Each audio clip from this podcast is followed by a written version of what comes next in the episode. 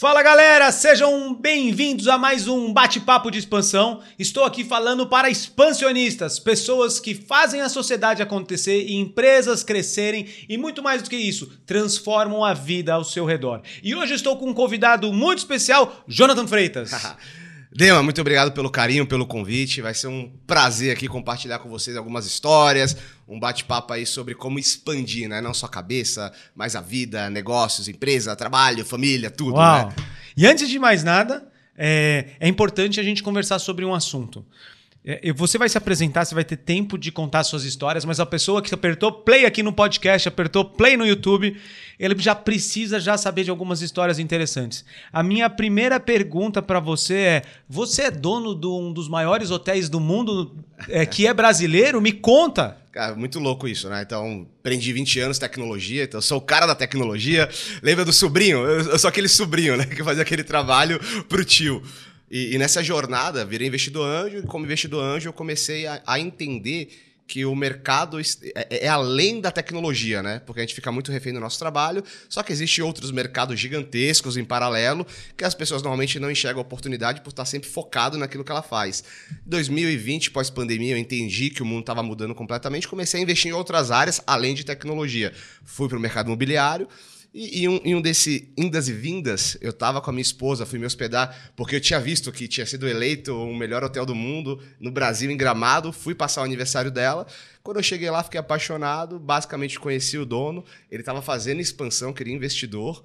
E aí eu olhei, conversei com pessoas próximas, a gente fez um, um negócio muito legal. E basicamente agora. Qual é o nome do hotel? Colline de France. E ele é o melhor hotel do mundo? Ele foi em 2021 eleito o melhor hotel do mundo, 2022 segundo melhor hotel do mundo, e há três semanas atrás saiu o terceiro melhor do mundo, melhor da América Latina, consecutivamente melhor do Brasil.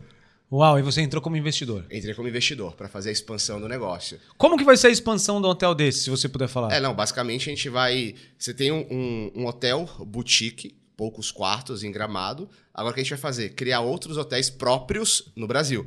Então a ideia é que no próximo seja de Balneário Camboriú, já fechamos o Rio de Janeiro. Então vai fazer uns quatro no Brasil e aí fazer a expansão internacional. Aí para os Emirados, aí para Londres, enfim, né? Fazer essa expansão Legal. global. Então, se, se eu puder olhar uma comparação, se a gente olha, olha a rede Fazano, é algo similar? É, é muito parecido o modelo. A diferença é que o, o nosso, o nosso modelo é focado em um hotel francês.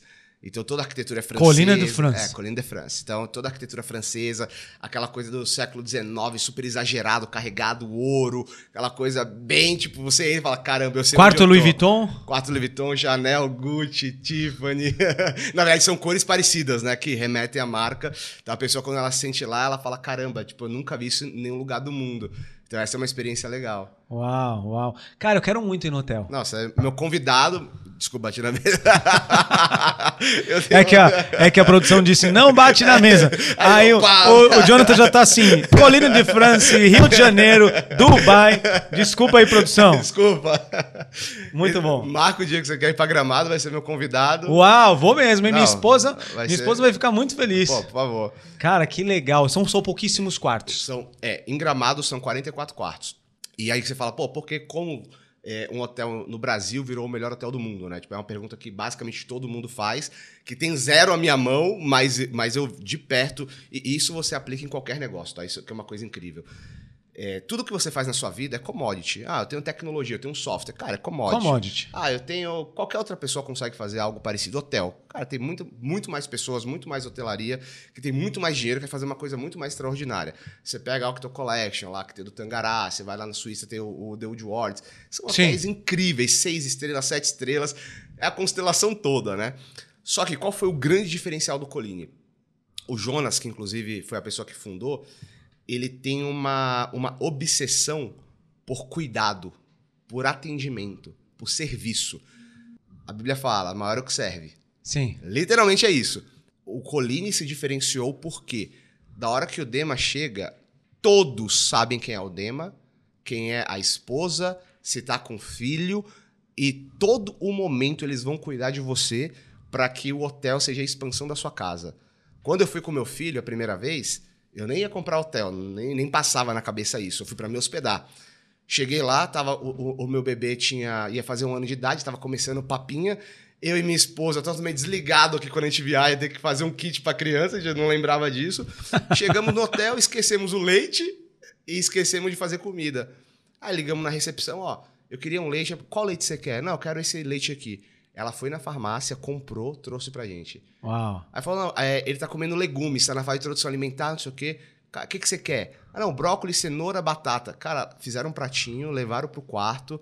Parecia que eu estava na minha casa. Muito legal. Então, quando você tem esse cuidado extremo com o cliente, é onde você se diferencia. Então, você pegava o TripAdvisor, era o único hotel no mundo, talvez, talvez de serviço, o único TripAdvisor de serviço do mundo, com mais de 5 mil avaliações, 5 de 5. Uau, fantástico. Então é uma coisa que não existiu no mundo isso, não existiu. Inclusive, esse ano, ano passado, nem os hotéis que foram eleitos melhores do mundo têm essa nota que a gente tem no TripAdvisor. Caramba, que coisa louca, Jonathan. Por conta do cuidado das pessoas, o cuidado do serviço. Não, e você tá falando, vem várias coisas na minha mente, né? Você sabe que eu, como um, um grande executivo e empreendedor de expansão de negócios, eu criei muitos negócios na minha vida, Sim. tanto para mim quanto para grandes empresas. E qual é o grande desafio? O grande desafio é você pegar uma Samsung, que é a maior indústria de eletrônicos do mundo, é, e, e que a cada 10 celulares vendidos no Brasil, 6 é Samsung, ou seja, é um produto de massa.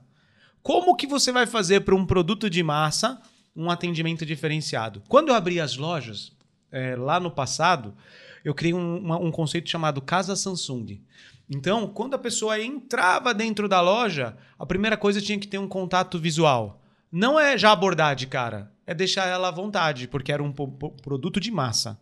Só que o cara entrava dentro da loja Samsung, então contato visual. Ah, mas eu estou atendendo outro cliente. Tudo bem, você está atendendo outro cliente, aí você olha e fala assim: seja bem-vindo à Samsung. Já vou lhe atender. E deixa o cara à vontade lá, mexendo nos produtos tal, e não sei o quê. Até aí nada de diferencial. Mas ao entrar e a pessoa pedir atendimento e você olhar ali, você faz ali sete perguntas.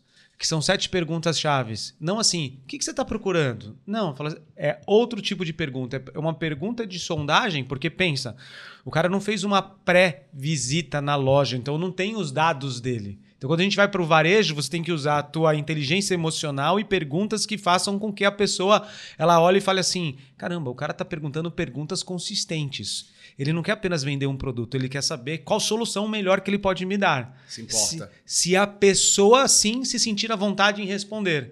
Então, além dessa casa Samsung, eu criei assim sete passos do melhor atendimento, que no fundo gera uma venda.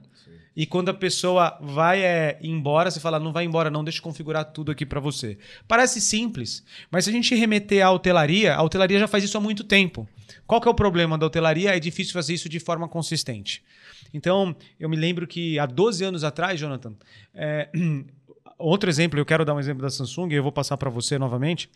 Ah, o presidente da Samsung falou assim: Dema, eu preciso colocar a Samsung em primeiro lugar. Eu falei, nossa, que desafio. Em 2010 era Nokia, Motorola, LG, né? Conta essa história várias vezes no podcast.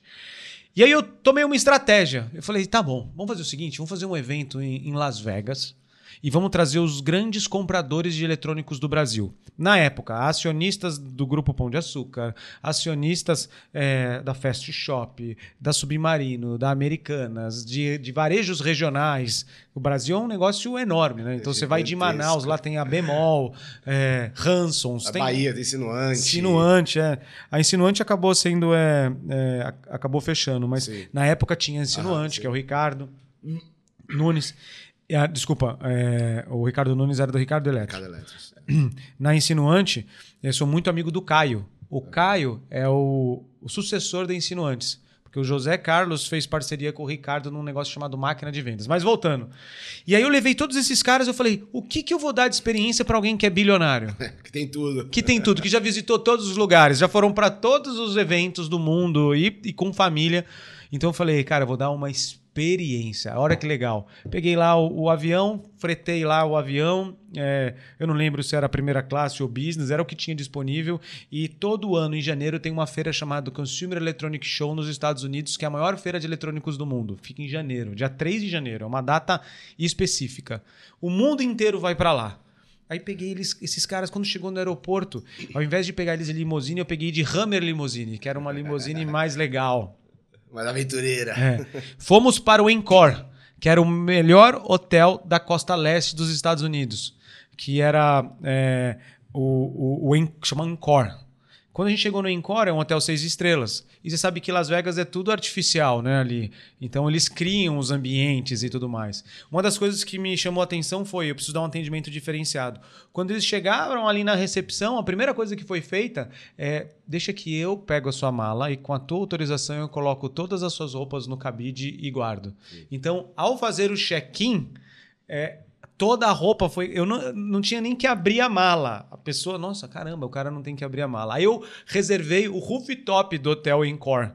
É, por quê? Porque toda hora que ele quisesse um drink, se alimentar, ouvir uma música, estar com os amigos, ele não precisava ir no lobby do hotel. Ele podia ir no, no rooftop e Espaço ver privado. Las Vegas de todo.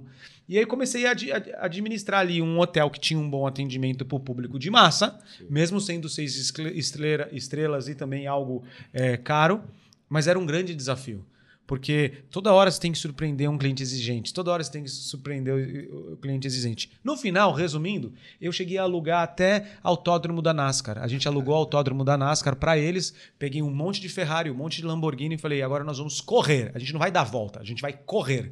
E a gente começou a dar a volta no autódromo da NASCAR com treinamento. Então aquilo lá foi uma experiência inesquecível para aquele público que era competitivo, competitivo até hoje, entre eles.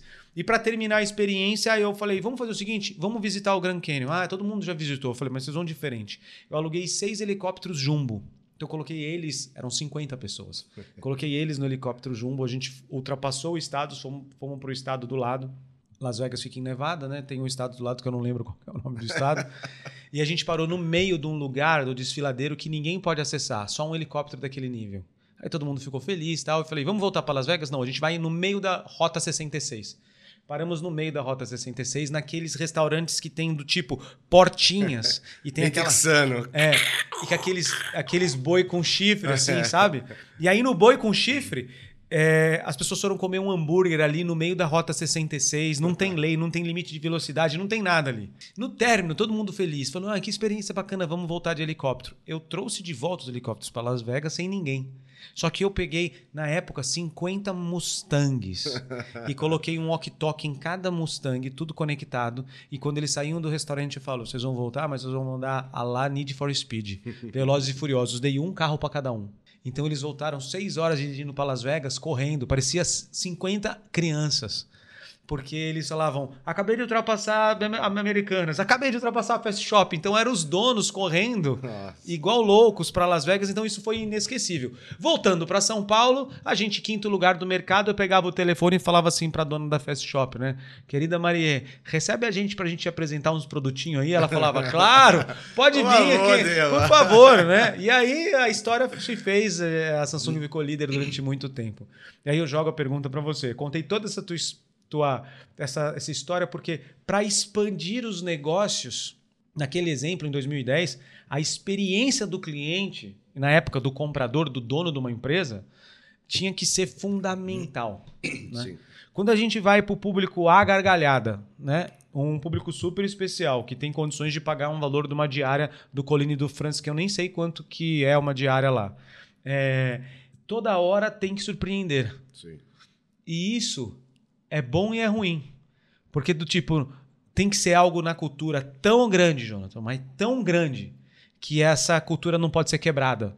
Ou seja, ao expandir, a coisa mais difícil no modelo de expansão é expandir cultura. Exato. Então, o jeito que você foi tratado ali do leite, o jeito que você foi tratado com as dificuldades que você teve, quando abriu uma unidade no Rio de Janeiro, abriu uma unidade em Dubai, tem que ser similar. Eu digo assim, no caso que é um, um hotel extremamente limitado em quantidade de quartos, não dá para ser aquilo lá, olha, eu amo ir para Disney, eu até fui da França, mas não é igual a de Orlando. Não pode ter isso. Sim. Tem que ser algo ali no nível que você padrão. fala, cara, eu não acredito. Estou no mesmo lugar. Eu tô no mesmo lugar, essa rede é fantástica, ela só cresce e daqui a pouco vai ser comprada por um por alguém, não sei, tô, tô profetizando aqui. E é, o, é o que eu espero. É, mas qual é a dificuldade de você conseguir expandir cultura? Porque é, eu vejo nas revistas falando sobre hotel, eu falo, cara, esse negócio é lindo demais. Sim. Quero estar aqui, moraria aqui. Fácil. Né? Fácil, né? Inclusive, você até deu spoiler do, da, da próxima expansão. Bora, fala um pouco. É, basicamente, a, a, cultura acho que vai muito no DNA, né? Então, você pega século XX, as pessoas eram focadas em produto. Século XXI, serviço, pessoa, é a pessoa mais importante do negócio, é a pessoa que você vende. Ponto final. 2019, eu estava com o Marson, não sei se você conhece, que ele era o presidente Latam da Netflix. E, a, e o nosso bate-papo era sobre cultura. Uau. E ele falou uma. Ele me contou alguns bastidores da Netflix, principalmente é, do time que toca o Brasil, que tem o DNA americano também, e aquilo marcou muito para mim. Ele falou o seguinte: a sua cultura ela tem que ser tão forte a ponto de as pessoas que entrarem para trabalhar com você que não tiver a cultura alinhada com o time, o próprio time vai expulsar essa pessoa.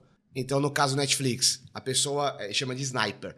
Então, ele paga o dobro do salário do mercado e não fala o que tem que fazer. Porque se eu contrato o Dema como um cara excelente de gestão de negócio, que vai desenhar projeto e fazer expansão, se eu te contratei, não tem por que eu ficar falando para você o que você tem que fazer. Você já é o melhor. Você tem que fazer. Então você senta e faz. Aí, aí ele faz o alinhamento, responsabilidade e liberdade. Então você é livre para fazer o que você quiser com responsabilidade. Aí a minha primeira pergunta de brasileiro. Tá, contratei uma pessoa, ele tem lá o budget para comprar um MacBook, um, um computador. Fala marca, um computador. da Samsung. Não tem problema, não tem problema. Tá, você sabe que um MacBook custa 20 mil reais. Se ele coloca uma nota ali de 25, porque se ele tem liberdade, ele pode fazer o que ele quiser. Ele falou, então, esse jeitinho brasileiro na cultura é expulsa. E não é a Netflix que vai demitir. Porque se ele chega para os amigos e, e, conversa sobre isso, automaticamente ele vai ficar tão mal, porque todo mundo vai em cima dele, que ele vai ser retirado. Naturalmente. E quando a gente volta para a hotelaria, o Jonas, que é a pessoa que cuida, cuida do treinamento, de fazer com que as pessoas se importem com as pessoas, se vier uma outra pessoa que não se importa, que está lá pelo dinheiro, que está lá pelo status, essa pessoa vai sair naturalmente. Então, qual é a ideia? A ideia é fazer com que Gramado seja o polo de treinamento dos líderes da hotelaria e todos os hotéis que vão ser criados, essas pessoas vão trabalhar nesses hotéis. Uau. Tanto que uma, uma das coisas que faz com que o Colini seja esse nível de excelência é o próprio Jonas, que é o fundador, o cara que no DNA dele respira atendimento, ele vai fazer a, a criação de todos os hotéis. Ah, estamos fazendo um hotel no Rio de Janeiro, ele vai morar um tempo no Rio de Janeiro, por quê? Porque ele cuida de todos os detalhes, ele sabe quando o cliente chega, o que que ele espera que tenha, como que seja o atendimento, como é que seja na hora que ele deita na cama, qual tipo da fronha tem que ter, qual tipo do travesseiro, e é uma coisa que nenhum hotel no mundo faz. O Colline, o grande diferencial, além do atendimento, é a manutenção. Ninguém faz tanta manutenção quanto o Jonas, quanto o Colline. Se você olha, por exemplo, o Rosenwood hoje, é um concorrente? Não, não é. Público de luxo também. O Colline, se você tentar reservar nos próximos quatro meses, tá sold out. Uau! Só que já tem mais de um ano. Não tem mais vaga. Ou seja, tem espaço para expandir. Total. Por quê? Hotel boutique, pouquíssimos quartos. Para eu conseguir dar um atendimento extremamente personalizado e VIP, tem que ser pouco. E tem que cobrar por isso. E se eu coloco o volume, não dá. E se eu cobro pouco, a conta não fecha. É isso aí. E além disso, o que, que ele faz? Você chegou lá, você usou uma maçaneta lá de ouro. Cara, a água, sei lá, fez uma. Ficou escuro o ouro. Ele vai trocar tudo. A, eu fiz um treinamento. A, a diretora de RH da Disney, ela é uma amiga pessoal do meu sócio. Ela é a responsável por implantar a cultura Disney para os 80 mil funcionários. Caramba. Na época, 80 mil, né? Hoje eu não sei mais, que a pandemia mudou. E ela falou umas coisas para mim e para ele que eu não sabia. E que é muito o que o Jonas faz. Tem uma coisa que nos bastidores Disney, a pessoa fala, ah, tem um, um subterrâneo. Ela, beleza. O que, que as pessoas não sabem? Todos os dias, quando o portão fecha às 6 horas, você pega a avenida principal pro Castelo da Cinderela lá. O castelo principal da, da Disney. Todos os dias, os postes que dá entrada, que vai para o castelo, são pintados todos os dias. Por quê? Porque no outro dia, quando as portas abrirem para as pessoas irem para Disney, o cheiro de tinta remete à inauguração. Então, todos os Caramba. dias, as pessoas que vão para Disney, o cheiro parece que o hotel foi aberto naquele dia para aquela pessoa. Isso é o cuidado de excelência máxima com o cliente. Animal. E quando a gente traz para hotelaria, é a mesma coisa. Então, as fronhas, o colchão, tudo é trocado a cada X tempo. Não pode ter uma mancha. A, a, a pluma, o cara, a pluma, o cara tem que deitar, tem que, tem que fazer um vácuo no, no, no cérebro dele. Cara, é, é, é tudo pensado por uma pessoa que é obcecada pelo cliente. Então, provavelmente o dono do hotel, que é o operador, né? Ele deve ter viajado e conhecido hotéis no mundo, mundo inteiro. todo, mundo todo. Olhado o que, que tem de bom, o que, que tem de ruim, olhado em algumas coisas que nunca ninguém foi, mas o cara tem um atendimento perfeito, ele foi trazendo as melhores práticas. É isso aí. E aí tem uma, uma. Você falou uma coisa perfeita que eu, vou- eu tenho muitos sócios. Eu posso dar, dar exemplo de vários sócios que eu convivo no dia a dia e que são gênios. Um deles, o Gugu Stocco, que, funda, que fundou o Banco Original, que acho que esse é o caso mais expressivo que fala exatamente o que você falou. Que aí eu vou, dar, vou falar sobre o hotel. Quando você pega uma pessoa já de banco, fala assim, faz um banco digital. Tem um exemplo muito claro sobre isso. Se você é executivo de banco, sua cabeça é banco, é números, é, é- é produto, Sim. é investimento. Se você pega um cara desse e fala assim, ó, cria um banco digital, eu vou te falar qual foi o primeiro planejamento do original de ser feito um banco digital. Pensava-se que era, os executivos sentaram e falaram, não, o que a gente vai fazer? Vamos pegar um tablet, vamos criar um software do banco, o cara tá no Acre, a gente vai mandar pelos correios o tablet para a pessoa, ela vai preencher os dados, vai tirar foto, vai responder, vai devolver para os correios e você vai abrir uma conta. Isso vai dar certo? Não. Nunca! E, e todo mundo batendo na cabeça. O Google era cara de startup, tecnologia, inovação. Quando ele chegou, quando chamaram ele para fazer o banco original, falou, ele falou: "Pô, mas eu não sou do banco". É por isso que vai dar certo. Porque você tem tanta, tantos inputs, soft skills de todos os mercados que você não vai olhar com enviesado. O banco original, Meirelles foi CEO, não foi? Foi, é, foi exatamente E ele. o banco original é do Bradesco, certo? Ah, hoje eu não sei. Hoje eu não sei de, de quem é. Na época o Meirelles chamou o Guga para fazer o banco e aí falou exatamente isso. Vai dar certo porque você não é de banco. Muito bom. E aí ele começou a pensar em inovação. Tá, então por que eu não posso usar um reconhecimento facial para abrir conta? Se eu consigo pegar um token, uma API, colocar no Banco Central, verificar que não é fraude. Então ele começou a pensar como tecnologia. Sim, faz total E sentido. o Banco Original foi o primeiro banco digital do mundo. Animal. E aí hotelaria é igual. O Jonas não era um cara de hotelaria. Então o que, que ele fez? Ele começou a visitar todos os melhores hotéis do mundo, entender o que, que era melhor de cada área, e aí falou, pô, vou fazer agora um hotel que seja um hotel... Você tá, pesquisando. É, na realidade, é, o banco original, cara, é muito top, porque o banco original, ao invés de utilizar uma estrutura do mercado já é, é, Tradicional. tradicional, cara, ele se reinventou completamente na fundação. É uma história fantástica. Você deu um bom exemplo. E, e hotelaria é igual. Então o que, que o Jonas fez? Ele foi na França, ele ficou nos melhores hotéis do mundo, ele foi nos melhores restaurantes Michelin do mundo. Porque eu falo pra você que o atendimento é o diferencial. Mas se o produto não é bom, ninguém fica. É, com certeza. Então o atendimento é 10 de 10, como tá lá no A gente estava TripAdvisor. falando do Dória, né? Tem um exemplo do Dória. Um dos, antes, um dos dias antes de, de eu fazer essa transição para empreendedorismo, é, a gente fez um, um grande evento num andar aqui da Samsung a gente trouxe uma pessoa que é uma das maiores especialistas em eventos de luxo do Brasil. E aí ela falou assim: Eu trabalhei 20 anos com o Dória. O Dória, quando a gente fez um evento na Turquia, ele mandou os turcos não colocarem salsinha, mesmo salsinha sendo a base da comida deles, porque ele tinha receio de quando as pessoas comerem o lanchinho ia ficar a salsinha no dente. Então ele falou: pode pedir para tirar a salsinha de absolutamente tudo, né? Esse nível de detalhe, esse nível de pensamento é um negócio de outro mundo, né? E, e se você pega as maiores empresas, as minhas maiores startups, sempre tem alguém obcecado pelo produto e pelo atendimento. Muito sempre. E É uma coisa que é sine qua non para dar certo. E você sabe, Jonathan, tem uma frase que eu falo. é, essa frase eu falei tanto que eu até registrei. A frase é minha. Se chama Ficar pequeno dá muito trabalho. E, e se você olha, se tem quatro meses de espera para você poder conseguir um quarto no Colline, então dá muito trabalho ficar pequeno. Então ele precisa se redesenhar para poder criar um novo. E aí você emprega mais pessoas, você paga mais imposto, você gera mais emprego, você se estressa porque você vai ter que garantir a cultura em outro local, você garante um emprego para construtora. Você imagina a quantidade de pessoas quando você resolve crescer. Sim. E a gente fala de. Eu falo muito de expansão. O nome do, do podcast é Bate-Papo de Expansão. Então, quando você pensa na cabeça expansionista, é assim, cara, Deus fez é, os seres humanos para crescerem. Deus falou assim, cara, Jesus, antes de ir embora, ele falou assim: chega aqui, meus, meus, meus queridos apóstolos.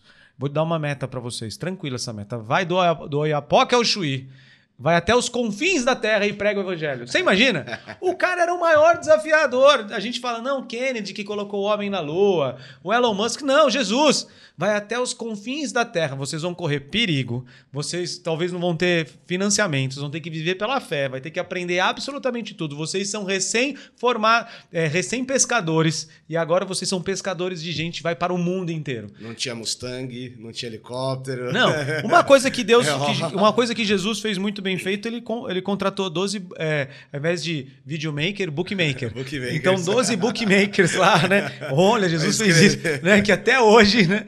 Então eu acredito que Deus passa os olhos na terra olhando assim: quem é o próximo expansionista? Nós precisamos de pessoas que expandem negócios. Sim. Então, o ato de você entrar como investidor junto com outros grandes empresários lá no hotel e fazer esse hotel crescer, cara, é algo que, que nós precisamos no Brasil.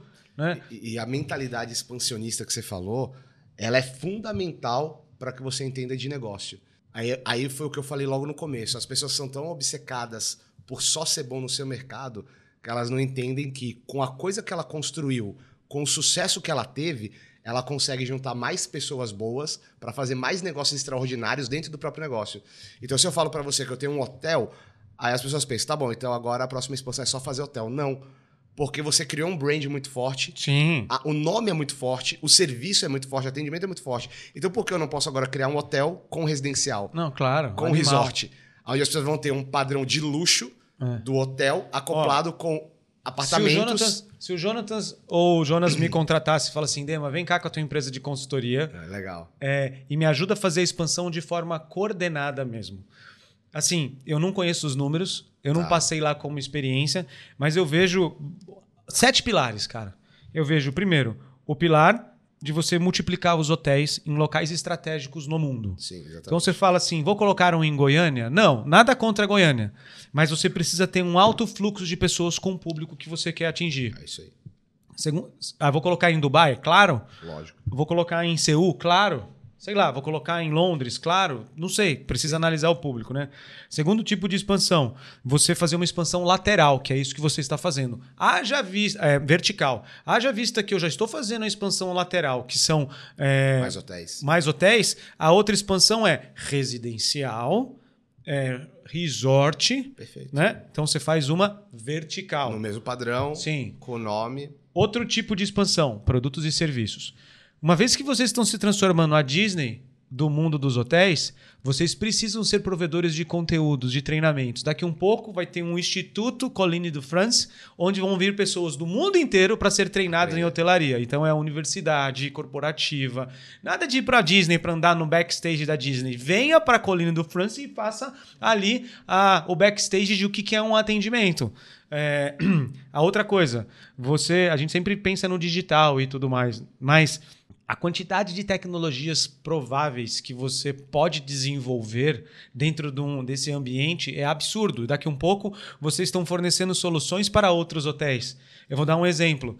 É, tem aqui em São Paulo o, o, um hospital chamado Star, específico, né, da Rede Dor. Então ele veio para concorrer com, com Einstein. Uhum. E aí ele trouxe muita tecnologia. Então, você entra dentro lá onde, quando o Bolsonaro ele recebeu a facada, ele ficou naquela suíte. Eu fui lá visitar. Então, ela é totalmente tecnológica. Só que é uma tecnologia simples de usar.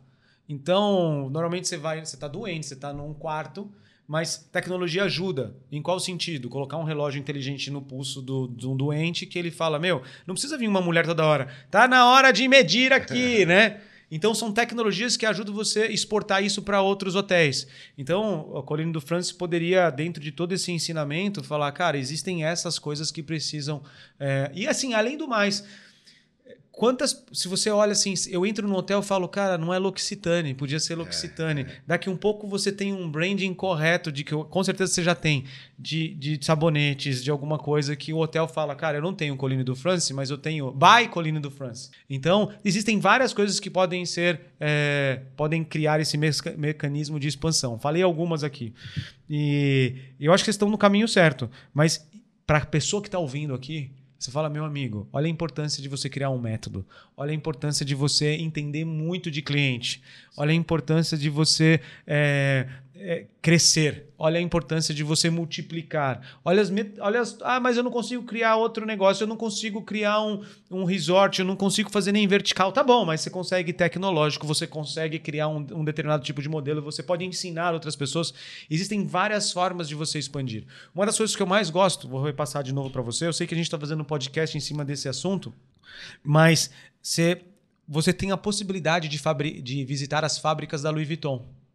E aí, esses dias eu falei, cara, eu quero visitar com a minha esposa a fábrica da Louis Vuitton, que tem, por exemplo, na França. Eu fui lá. Ah, você foi? Foi. Eu entrei lá, não tinha vaga. Eu falei assim, cara, não tem vaga. Porque as pessoas do mundo inteiro querem falar como que esses caras fazem uma bolsa tão perfeita, né? Então, existem várias possibilidades de, de você conseguir. Então, eu acredito que ah, o hotel no qual você é sócio, ele tem inúmeras possibilidades de impactar o mundo em diversos setores. Sim. E parem de ir para Disney. Começam a visitar para cá. É, e, Porque ficar pequeno dá trabalho, cara. E, e, tem uma coisa legal que quando você cuida. É assim, ó, eu falo que você não deve ser apaixonado pelo negócio. Porque o negócio muda. Sim, concordo. A, tudo muda. Concordo. Você tem que ser obcecado pelo seu negócio. Porque a, a obsessão não é sobre o que você está fazendo, mas como você está fazendo. Sim. Porque se você é obcecado pelo produto, pela melhoria, pela experiência, pelo atendimento, é, pelo cliente, entender a recompra dele, entender qual ponto ele está, como você falou na casa Samsung. Se a pessoa entra, eu quero entender o que, que essa pessoa está passando para que eu possa oferecer algo que agregue valor para ela. Se você tem essa cabeça obsessiva, você consegue em qualquer negócio que você cria dar certo. Sim. Porque essa frase eu ouvi quando eu comecei a empreender, que o sucesso era uma ciência exata. E é verdade. Por quê? Porque toda empresa tem todas as mesmas áreas. Você vai ter mercado, é, mercado de a contabilidade, o jurídico, o compliance, o marketing, o RH, é, as pessoas, tudo é a mesma coisa. A diferença é a forma como você entrega. Então dá muito trabalho você ser pequeno se você se apequena a simplesmente querer fazer tudo como você sabe hoje. Uma vez perguntaram assim: qual é o teu propósito de vida? E eu falo o seguinte: eu falo, cara, propósito para mim parece uma coisa engessada. Porque, pô, se eu não tenho propósito, eu tô fazendo algo errado. E eu fui bolsista da Fundação Estudar, de um programa do Jorge Paulo Lema. Ele falava muito sobre sonho grande. Então, esse, ah, é essa questão de sonhar grande, para mim, é, fazia toda a diferença. Porque eu, eu sonhava grande, eu tinha um objetivo. Só que, na medida que eu ia conhecendo pessoas extraordinárias no caminho, eu ia aprendendo com essas pessoas extraordinárias e o meu sonho continuava, mas a forma como eu ia fazendo mudava. Por quê? Eu fazia tudo bootstrap, né? Tipo, pegava capital próprio para fazer startup. Então eu tava lá, pô, era bom de tecnologia e de marketing. Então, pô, tô fazendo aqui dinheiro e tal. Só que eu queria fazer uma alavancagem. Como é que eu faço alavancagem com banco, com fundo? Cara, não sei. Então, no meio do caminho, eu conhecia outra pessoa que, que sabia, sabia fazer. fazer. isso. Ele me falava, cara, é simples. Então, o que eu, leva, o que eu levaria 10 anos para construir, agora eu faço em 4. Porque eu aprendi com uma pessoa extraordinária, por ser obsessivo e obcecado por fazer uma empresa ficar boa, as pessoas davam credibilidade para a empresa e isso era a chancela para sentar em outra mesa. Eu falo uma coisa que, ministerialmente, eu tive uma. Quando, quando eu tinha meus 17 anos, meu melhor amigo da igreja, ele ia pro. Ele foi fazer um. Ele passou para fazer um curso do CFNI, que é em Dallas, que é de ministro de louvor e adoração. Era meu melhor amigo. Cara gênio, eu tocava guitarra tal. E eu chorei, chorei, chorei. Porra, adolescente, meu melhor amigo indo embora tal. E aí eu vou perguntar, Deus! Bati na mesa de novo. Deus! desculpa, desculpa. Aí eu, Deus! Cara, meu melhor amigo tá indo embora. Tipo, por quê? E aí, aí veio uma, uma uma resposta que era assim: o seu ministério é do tamanho da sua competência. Se você quer pregar para o mundo todo, você tem que falar vários idiomas. Se você só fala português, você vai pregar para quem fala português. Animal essa pergunta, essa resposta. Porque o seu ministério é do tamanho da sua capacitação, da sua capacidade. É, é isso aí. E aí eu falo, aí eu volto para a empresa. Se a minha empresa é pequena, é porque eu só sei sobre isso. E o Paulo tem uma frase, Paulo Vieira, beijo, Paulo, que ele fala: Você tem o que você sabe, você não tem o que você não sabe, porque se você soubesse, você teria. A vida é isso. É verdade. Então, se você quer ter uma empresa muito grande, você vai ter que aprender a fazer uma expansão daquilo que você não conhece, trazendo pessoas que são muito boas em outras áreas para que esse seu negócio que você já fez ela ser muito grande crescer. E se você com o que você sabe faz essa empresa ser grande, as pessoas se conectam com você por dois motivos. Ou pelo tamanho da empresa que você construiu, ou pela competência que você tem. É verdade. Sempre. Você não vai chamar uma pessoa que não é menosprezando, mas é o, o, o business. Uma pessoa que é designer gráfico, que ganha mil reais em uma gráfica rápida para vir fazer um papo de expansão. Não vai. Porque não é o know-how e a competência da pessoa. Agora, se eu falo do Washington Oliveto, você vai querer ouvir o cara. Porque é. é o maior do mercado. Tem as maiores agências do mercado. Então, esse cara sabe como fazer expansão no, você sabe, você sabe, eu, vou voltar para Jesus de novo. Né? Eu sei que nosso tempo acabou aqui já, mas. de nem começou. Vai, é, a gente vai ter que fazer mais outros. Você vai ter que voltar aqui, viu? Prazer. Jesus, cara, estava na formação do mundo com Deus e o Espírito Santo. É isso aí. Do universo. Antes que tudo era, ele já, ele já existia. Então, o nível de conhecimento dele. Então, por isso, quando ele falou para o ser humano assim, ó, vá no mundo inteiro até os confins da Terra. Então, quando eu penso confins da Terra, cara, é aquela caverna lá na ilha de. lá na ilha do Japão, tem que ir lá. Toque, toque. Vocês conhecem Jesus? Conheço Jesus. É isso aí. Então é, é algo ali que é fora do comum, né? É algo que, que ele, ele, ele, ele tinha referência de todo, ele se fez pequeno, dizendo assim, você também pode ter essa referência, né? E muitas vezes a gente fala que é só dinheiro. Não é só dinheiro. Você transforma. É, dinheiro é uma consequência, eu sempre falo isso. Mas você transforma uma sociedade com o teu conhecimento, com a vontade que você quer fazer as coisas crescerem e assim por diante. É, eu, eu vou, vou dar um exemplo. Quantas empresas você consegue fazer esse primeiro passo, só que você não consegue manter a cultura e as próximas gerações não conseguem acompanhar? Vou dar um exemplo. Você construiu um império. Eu, eu tenho um conhecido que se chama Luciano Hang, ele é dono da Van.